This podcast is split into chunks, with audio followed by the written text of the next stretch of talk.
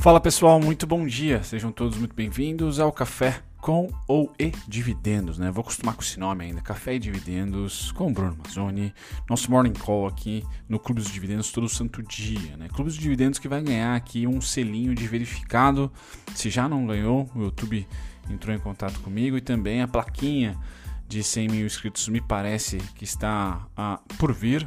Preciso só requeri-la né, e, e, preencher lá um formuláriozinho, mas já fui avisado também sobre ela. E teremos um link personalizado, talvez seja youtube.com/barra clube dos dividendos, né? novidades da plataforma do YouTube, que por sinal atende muito bem, ah, pelo menos bastante bem, bem rápido e bem solícito o pessoal do atendimento. Eu que pedi para verificar o canal esses dias. Vamos lá, vamos começar com os índices dos Estados Unidos, fechamento de ontem, cash, tanto S&P quanto Dow Jones. No café de hoje eu vou trazer Itaúsa com juros sobre capital próprio, não tão gordo como esperavam, ou como era aquele estigma, né? mas serão 10 centavos. Então, adicionados aquele 002 dos dividendos, vai rolar um JCP também. Ah, parabéns para você que especulou olhando para o juros sobre capital próprio. Né? Depois que ela divulgou 2021 aquele 002, ninguém ficou muito contente com os dividendos que vieram diminutos, mas agora ela vem dar um bump no dividend yield dela com esses 10 centavos de juros sobre capital próprio. Vou trazer o fato relevante já já para vocês. Teremos também Clabin, tanto a preferencial quanto a unit. Bom, ontem os fechamentos gringos foram negativos, né? 0,19 para o S&P, 0,49 para o Dow Jones. Hoje a Europa opera no campo também negativo junto com a Ásia. Tá? Destaque aqui para Hong Kong 0,76 de baixa. Tá? Então o mercado essa semana dando uma esfriada. A gente percebeu durante o pregão de ontem uma esfriada, dólar em tendência de baixa, juros em tendência de alta e a nossa bolsa em tendência de lateralização barra queda, lateralização barra queda. Então começaram a acontecer novamente rompimentos falsos. Se vocês perceberem no intraday do índice de algumas ações, ah, deu uma, uma miguezinha para cima, volta para baixo. Um pouquinho de agosto, um pouquinho de setembro, aqui no começo ou quase que no meio de dezembro. Tá? É de se esperar, sim, realizações aí de um outubro comprador e de uma primeira semana do mês de dezembro, semana passada, também compradora. Né? São aí 40 dias de compra, 50 dias de compra, ah, foram, foram bem ah, empolgantes para esse segundo semestre. Agora, realização, dinheiro no bolso e a gente aguarda a dança do dinheiro, para onde que vai esse final de ano. Varejo novamente, as ações de varejo voltaram a subir. Tá? Ah, vai para tecnologia na, nos Estados Unidos, vai para commodities aqui no Brasil, minério de ferro a gente vai dar uma olhada que está quicando para cima, tá? Bom, falando em commodities, vamos começar a falar sobre petróleo. Então hoje petróleo cai 0,50, no gráfico é uma queda tão pequena, tá? Tão pequena comparado aqui a outubro, né? A outubro, perdão, a novembro. Então chegou no nosso suporte em outubro, novembro fez um candle comprador e começou a subir. Boom, boom, boom.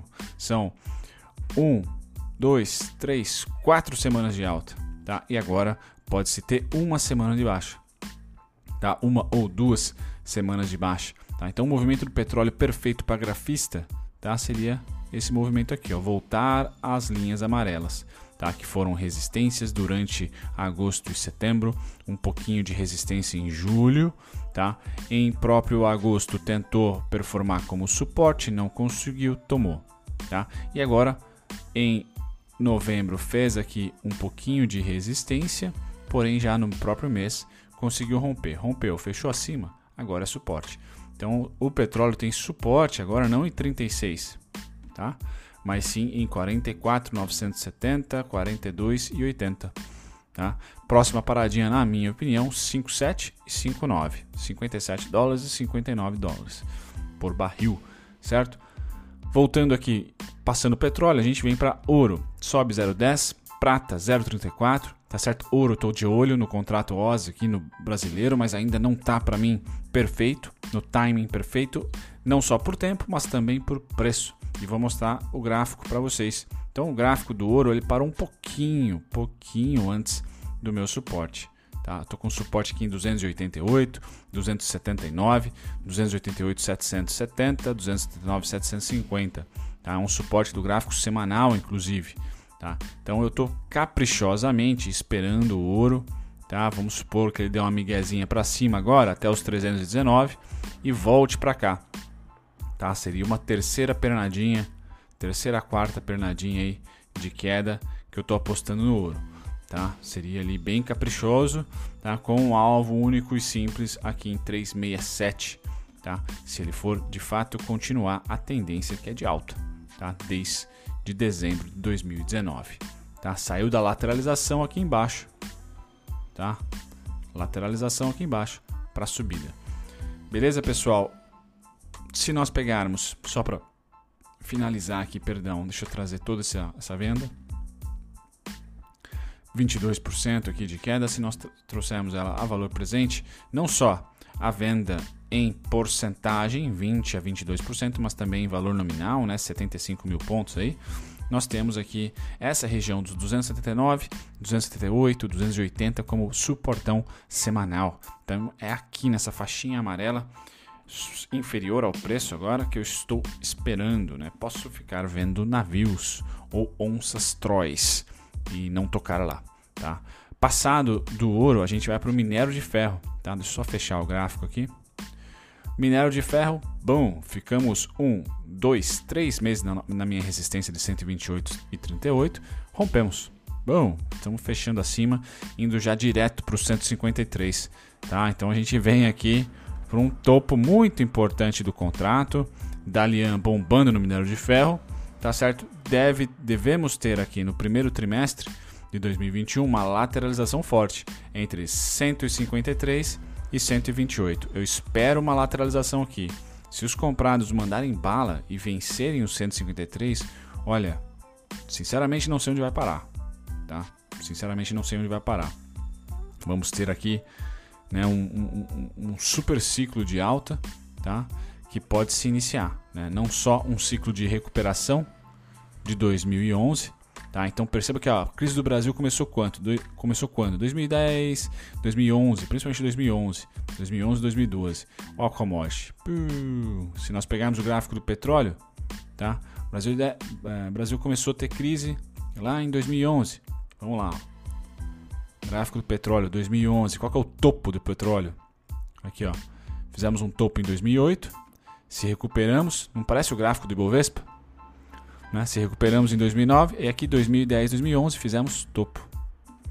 Tá? Então, Brasil, commodities, commodities Brasil, tem, temos que ter noção, na minha opinião, a, onde o mercado está indo, olha para as commodities. No caso nosso brasileiro, você pode olhar para minério de ferro, petróleo, principalmente, e cada vez mais ganhando um pouco de protagonismo as proteínas, a celulose. Tá bom? Então aqui está 2010 2011, certo? E aí queda, queda de novo. Então, muita. É, ah, mas o Brasil pode falar assim, poxa, mas foi a mudança política aqui em 2016, né? Impeachment, uh, impeachment da, da Dilma, certo? Olha, o petróleo fez fundo em 2016 e começou a subir de 2016 a 2018. Tá? Em 2018 achou topo de novo e voltou a cair. Tá? Então como que anda o nosso humor e as mídias e a imprensa muito conectado aqui com a, o, as commodities. Esse foi o petróleo e nós tivemos também o minério de ferro. Tá certo? Caindo aqui, achando fundo em 2015, 2016. Esse, ao contrário do petróleo, só sobe desde então. Tá? Então nós temos que juntar as forças aí das commodities para tentar entender como que vai estar tá o humor da mídia, como que vai estar tá o humor dos investidores, como que vai estar tá o humor da bolsa, tá? Uh, o, o, o câmbio por si só não, não tem tanto protagonismo, tá? Ganhou protagonismo porque simplesmente escapou da mão, né? Foi para cinco reais. Uh, mas o protagonismo histórico aqui do Brasil, ou pelo menos desde que eu me conheço por gente, né, tem sido esses irmãos aqui, Vale, Petrobras, mas por trás, né, minério de ferro e petróleo. Tá? Legal, passado essa introdução aqui, nós vamos para os contratos futuros. Antes de falar dos contratos futuros, vamos voltar aqui para comentar um pouquinho do setor agrícola. Tá certo? Então, café hoje sobe 1,32, certo? Algodão 1,13, soja cai 0,52, trigo cai 0,78, açúcar neutro 0,07 no filme, tá? E milharal caindo 0,41, tá? Nos contratos de proteína, deixa eu ver se eu acho eles aqui, se é que eu tenho, acho que eu não trouxe os contratos de proteína hoje. Não, deixa eu abrir eles por aqui então. Os contratos de proteína animal, como que tá hoje? Deixa eu dar um zoom aqui para vocês. Legal. Então vamos lá, futuros de gado engorda caem 1,22, futuros de suínos caem 2%, futuros de gado em pé caem 0,53. Então sim, aqui nós temos uma parte da bolsa caindo. Tá? Os frigoríficos não vão ter um dia muito contente, tá? Caindo aqui as commodities, tanto de grãos, não tem um dia espetacular, quanto de proteína animal, não é um, um dia contente para o setor, tá? Vamos agora para os contratos futuros, para quem opera mini índice. Deixa eu fechar um pouquinho das abas aqui. Aí, legal. Então, contratos futuros hoje, de novo, né, um dia lateral. Ontem foi um dia bem lateral, 0,17 de queda, e hoje o mercado em geral, tá, o mundo em geral, tá também realizando um pouquinho. Então, DAX 0,17, Nikkei 0,02, Dow Jones 0,25, Nasdaq 0,07 e S&P 0,19 nada de empolgante para essa semana por enquanto. Ontem foi um dia ameno, assim como hoje deve ser. Tá? Dois dias aí da semana sem pisar no acelerador. É isso que eu espero para o pregão de hoje, que não tem nenhuma grande notícia. Tá? Então deve permanecer com rompimentos falsos, movimentos laterais, a não ser no dólar, que ainda a tendência é de queda. Tá? Já vamos falar do dólar já já para vocês. Passada essa parte, vamos para os contratos futuros, mas antes, só fazer um merchan, pessoal, no canal, merchan do canal mesmo, tá? Agora, acabei de ver aqui, agora nós temos o certinho aqui, ó. então tá verificado o canal. o pessoal do YouTube já, já verificou. Legal, fora essa parte estética, o que, que eu tenho de interessante aqui? No meu canal, quando vocês entram aqui, eu estou tentando separar por playlists no início, né, na aba início aqui. Tá? Ah, então a primeira playlist são os vídeos recentes, né, para vocês acompanharem quais são os vídeos recentes. E aí nós temos ações com alto dividend yield, é uma playlist específica, só ação com dividend yield. Tá? E às vezes vocês ganham de lambuja vídeos que eu não publiquei ainda, como é esse caso aqui, ó, três, ações, três ações com dividendos para aposentadoria, que eu vou publicar amanhã, tá? Ou hoje à noite, vou ver ainda. Tá? Depois, Clube das Small Caps, pode repetir aqui o mesmo vídeo nas, nas, em duas ou três playlists, mas de qualquer maneira, Estou tentando separar aqui, ó, ações com alto dividend yield, clube das small caps, ah, fundos imobiliários, ações de crescimento, ações fora do radar, tá? E agora comecei ações para aposentadoria, tá? Então temos aqui uma, duas, três, quatro, cinco, seis playlists divididas, grades divididas públicas, que todos têm acesso. E aí aqui embaixo é os vídeos que mais fizeram sucesso por enquanto, e aqui sim os vídeos exclusivos para os membros, que são os tutoriais, tá bom? Aqui só quem é membro pode dar uma olhadinha. Então, só queria chamar a atenção de vocês que, que tem mais tempo, né? Querem dar uma navegada no canal. Estou separando aí por, por grades aqui no início para vocês assistirem os vídeos que mais convém. Legal, contratos futuros, juros comprados, não preciso nem parar por muito tempo aqui dólar vendido pelo gringo, eu acho que é o gringo que a gente tem que seguir, então vendido pelo gringo e vendido sem muitas emoções pelo brasileiro, que é o laranja. Contraparte, laranja pega mal, né? O brasileiro que é a linha laranja, o gringo é o cinza e os bancos contraparte aqui no azul, tá? Então dólar claramente tendência de queda. Quando a gente dá uma olhadinha no gráfico, eu continuo com a mesma perspectiva dos vídeos anteriores, pessoal. 4962. Acho que vai ter uma festinha aqui do dólar abaixo de 5 reais. Deve aparecer na mídia. O governo deve utilizar como um trunfo. Mas a bolsa fica cada vez mais cara com o dólar caindo, na visão dos gringos. Tá? Então não é tão empolgante assim dólar caindo. Não, não, não por muito tempo vai forçar a bolsa para cima tá certo? Mas é bom, é bom que caia, ajuda principalmente o, o, o, o maior medo de 2021, não só do Brasil, mas do mundo, que é a hiperinflação. Tá? Como aqui no Brasil o dólar, o câmbio tem uma substancial, ah, vamos dizer assim, protagonismo até, causa, de causalidade na nossa inflação, quanto menor o dólar, o valor do dólar é menor o impacto aí de uma superinflação, tende a segurar um pouquinho a inflação. Então é bom. Eu vejo como interessante cair o dólar. Quem sabe a gente não lateraliza abaixo dos cinco reais, tá certo? Já vencemos aqui no gráfico diário média de 200, tá? Então agora o dólar ah, definitivamente, né? Como a média ainda está inclinada, a tendência é de alta, os fundos principais estão ainda abaixo do, da cotação atual. O bacana é que realmente a moeda lateralize por um bom tempo para que a gente tenha curvatura de médias longas, como é o caso da 200, para baixo. Ainda está inclinada, tendência ainda é de alta, mas o momento atual tampouco é de alta. Tá? 51385 é agora resistência. Se abrirmos abaixo, será resistência.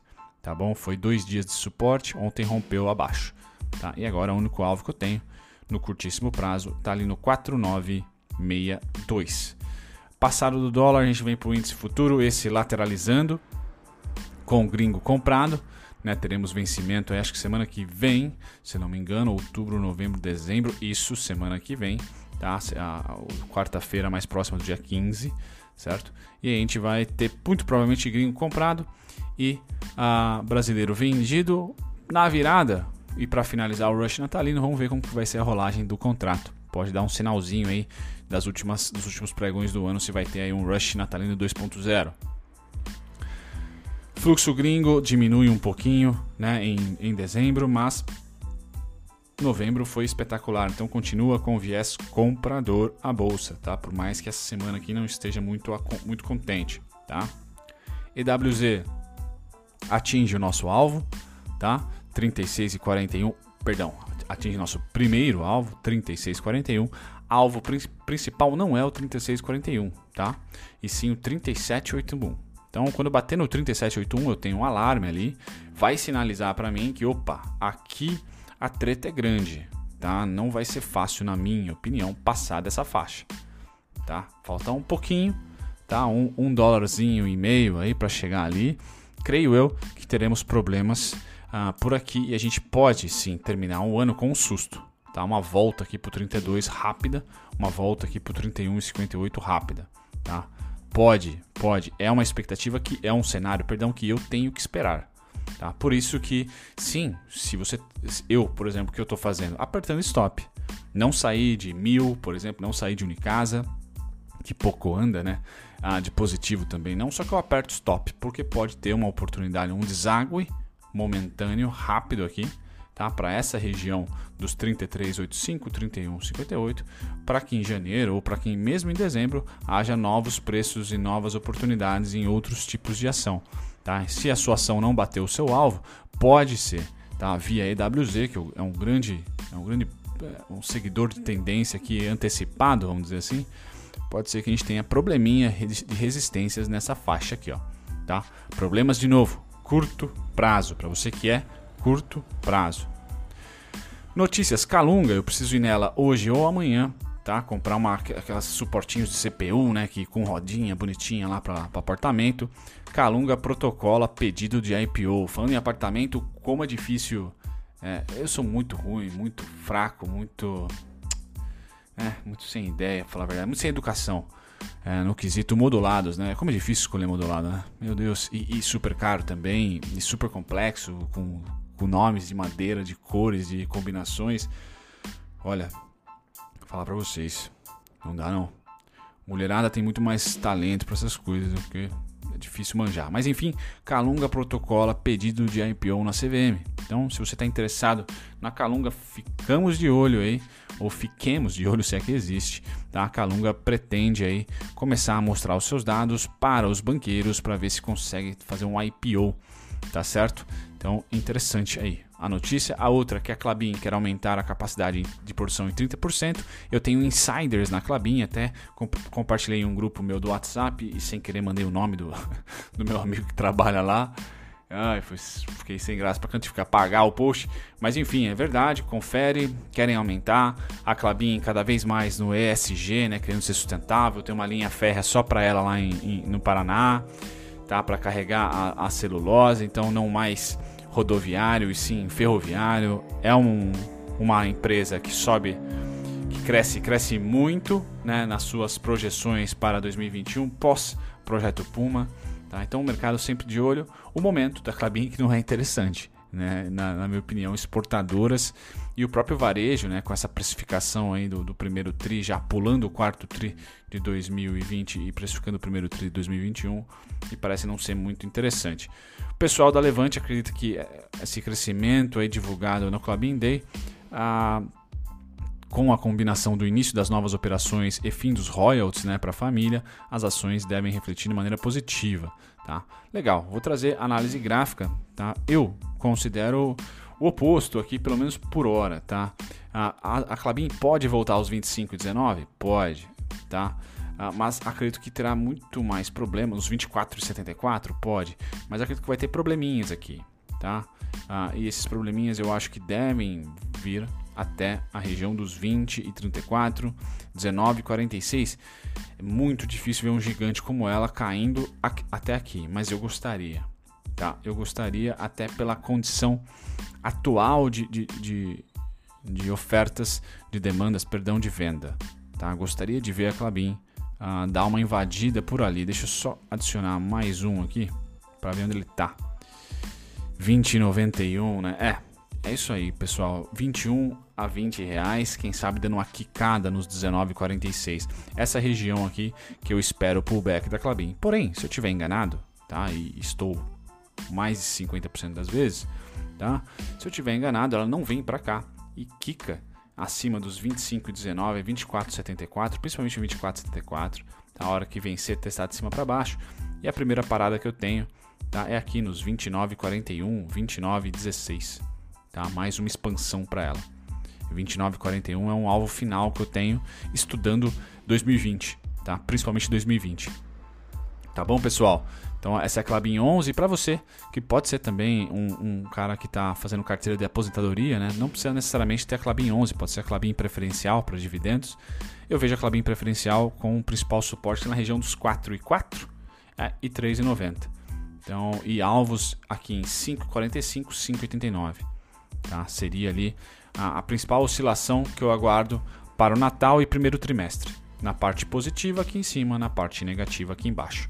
Tá? Em todo o meio aqui fica o seu risco, né? Cabe a você escolher o quanto de risco quer tomar ou qual preço quer pagar diante dessa volatilidade que eu tenho aguardada, né? Que vai aqui dos, vamos pegar 5,89 aos 4 reais, um, 2 reais de, de volatilidade, tá bom? Ah, lembrando que ela tem uma volatilidade comprimida porque ela é barata, né? Então nós saímos aqui de março até a máxima, variou aí R$ 2,90, tá? Então é, é sim uma bela vol aqui que eu aguardo para, né, para o ativo, né? Relativo ao ativo. E agora o fato relevante da Itaúsa. Então sim, ela comunica que vai rolar um JCP de 10 centavos por ação, que serão pagos até 30 de 4 de 2001, até abril. Até passou carnaval ali, gastou na manguaça, vai receber uns trocos para tentar pagar os, boletos, os boletos, não, cartão, né? Ah, e a base é o dia 10, então da Taesa aí é 11, muito, provavelmente, é isso? Isso, exatamente. Tá com retenção de 15, tá? Sendo os líquidos então de 8 centavos, 8,5 centavos. Tá bom, pessoal? Então data base, dia 10, pagamento dia 30 de abril, 10 de dezembro, tá? Hoje é dia 8, certo? Uh, isso foi divulgado ontem. Então, parabéns para você. O, o, vídeo da Itaúsa todo domingão eu posto, mas ela tá lá naquela região tensa, então deve rolar com essa divulgação um certo, uma certa vendinha, talvez, tá? Juros, juros capital próprio, tá? Pode rolar uma venda ou simplesmente ficar por aqui. Na parte de volatilidade alta, lembrando pessoal, essa faixa de preço é a mais importante da Itaúsa que eu tenho mais importante. Ela só perde para o suporte em 6,49, tá? que é do Joesley Day ali. Mas ela é muito importante aqui para mim porque tem um, tem um evento que aconteceu aqui, tá? Ah, que é a própria reforma da Previdência. Então pode ser ali uma, uma faixa das reformas. Rolou reforma, ela passa. Não rolou, ela, ela vem para baixo de novo, tá? Ah, então interessante, se ela vencer aqui, ela volta para mim a ter tendência de alta, mesmo não ultrapassando esse topo tá bom? Então é uma região bem complexa que eu espero briga forte, tá? Com violinadas aqui entre 11 e 9 e 11 e 49 e na parte de baixo, se ela cair mesmo, 10 e 21, primeiro suporte, perdão, barulho ao fundo aí, 9 e 35, segu segundo suporte, tá? veio abaixo dos 8,76, aí dá azia, né? Vai caranguejar, caranguejar bastante.